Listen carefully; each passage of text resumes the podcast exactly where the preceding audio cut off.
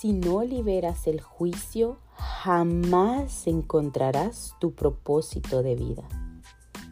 En la vida damos por hecho millones de cosas, pero son esas presuposiciones las que tienen la capacidad de cambiarnos la vida. A veces estamos enjuiciando a los demás, siempre criticando, sin saber cuál es el verdadero fondo de la verdad. Siempre miramos luz superficial. ¿Cuántas veces te has puesto a pensar qué hay detrás de una reacción de un ser humano? Independientemente de lo que tú pienses, ha tenido unas circunstancias duras. Así que date el tiempo para reflexionar sobre por qué las personas se comportan a veces como se comportan. Piensa, ¿qué es esa situación que les ha estado afectando? Nunca juzgues, siempre ponte en los zapatos de esa persona. Sé empático y tendrás una vida llena de gratitud, llena de buenos resultados, porque no mirarás la paja en el ojo ajeno, limpiarás la tuya primero.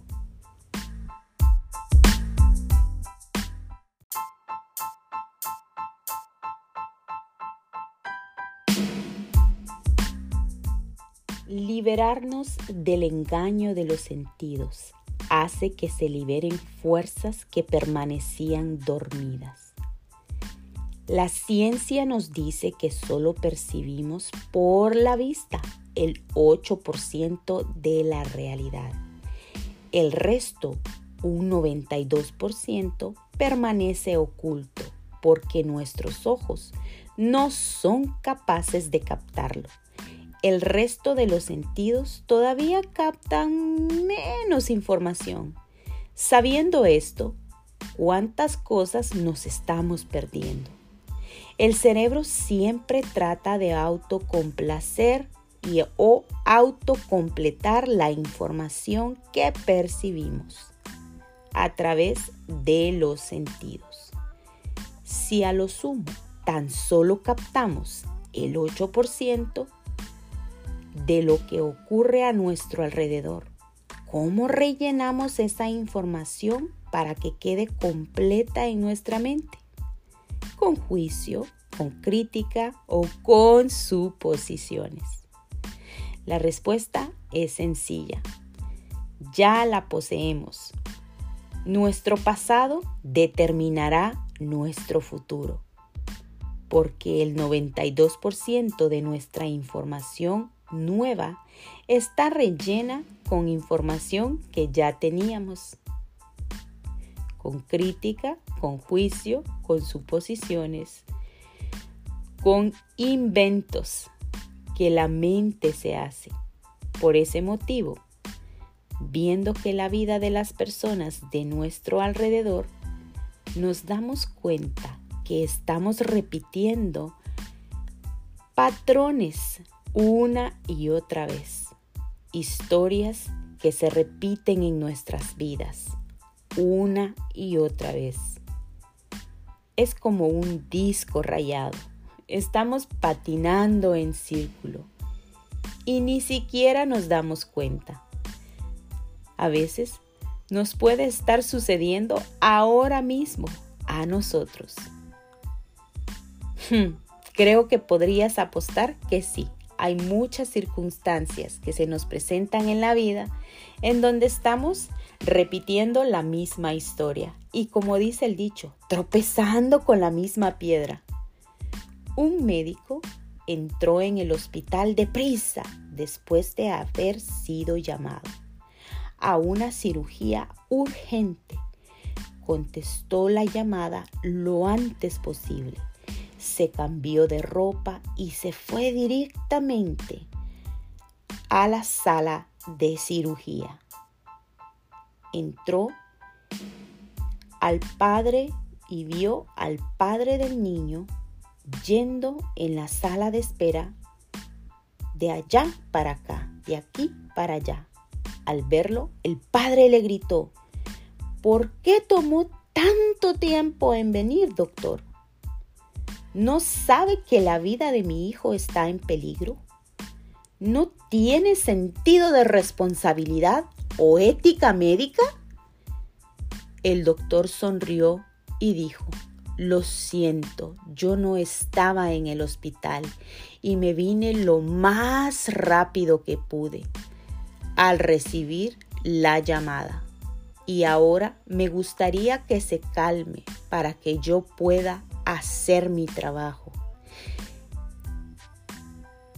e irme a la sala de cirugía para atender a su hijo. Que me calme, respondió el padre. ¿Qué pasaría si fuera su hijo? El que estuviera en esa habitación ahora mismo. ¿Estaría calmado? Si su hijo se estuviera muriendo ahora, ¿qué haría? Dijo el padre, furioso, enfadado. El médico volvió a sonreír y contestó, voy a decir lo que dijo Job en la Biblia. Del polvo venimos y al polvo volveremos. Bendito sea el nombre de Dios. Los médicos no pueden prolongar la vida. Iré a interceder por la vida de su hijo. Vamos a hacer todo lo posible por la gracia de Dios. Le prometo que de mí no dependerá. Yo pondré todo mi conocimiento para salvar la vida de su hijo. Dar consejos cuando no estamos en esa situación es muy fácil, murmuró el padre. La cirugía llevó algunas horas. Después el médico salió feliz, con una gran sonrisa, y dijo, gracias Dios, gracias Señor, su hijo se ha salvado. Dele gracias a Dios. Y sin esperar la respuesta del padre, el doctor, muy apurado, miró su reloj y salió corriendo. Mientras se marchaba, le dijo al padre, si usted tiene alguna pregunta, hágasela a la enfermera. ¿Por qué es tan arrogante? gritó el padre de familia.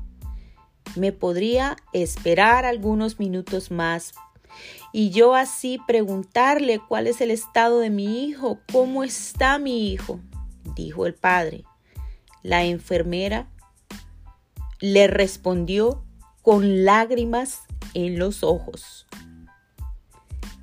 El hijo del doctor murió en un accidente de carretera y él estaba en el cementerio cuando usted lo llamó para que realizara la cirugía de su hijo. Ahora ya está a salvo la vida de su hijo. Deje ir al doctor. Y se fue corriendo para terminar el entierro de su hijo.